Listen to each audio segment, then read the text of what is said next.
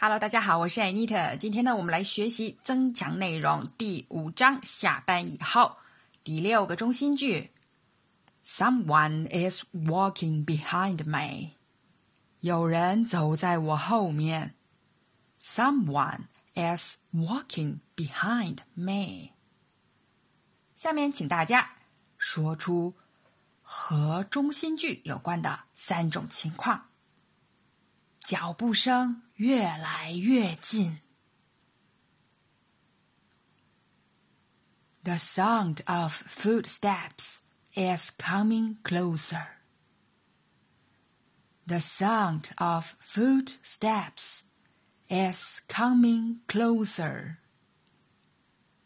脚步声呢，就是 sound of footsteps。footsteps 的脚步，走近就是 come closer 或者 come near 都可以。左边有暗巷，就是黑乎乎的小胡同。There is a dark alley to my left. There is a dark alley to my left. 也可以说 There's a dark alley on my left. There's a dark alley on my left. 我的左边一般使用 to my left。开始下雨了。It's starting to rain.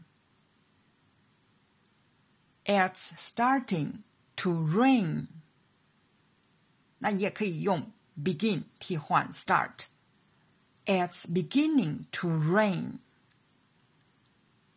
It's beginning to rain. Start 和 begin 两个都是开始的意思。接下来，请大家说出以下三种心理活动。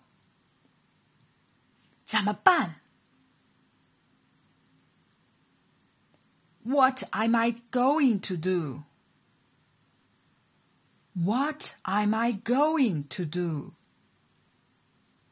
啊，也可以说 What should I do?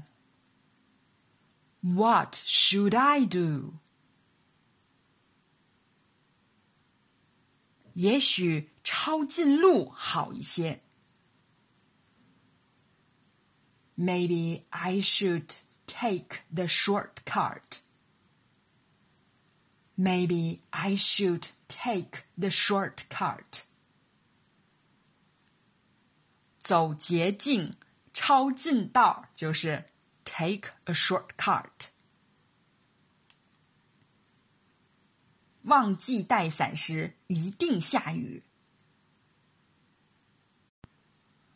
Why does it always rain whenever I forget my umbrella? Why does it always rain whenever I forget my umbrella? Whenever 呢就是无论何时、每当的意思。Umbrella 雨伞。好了。 今天就到这儿了，感谢大家的收听，Thanks for your listening。明天开始，我们进入第六章的增强内容。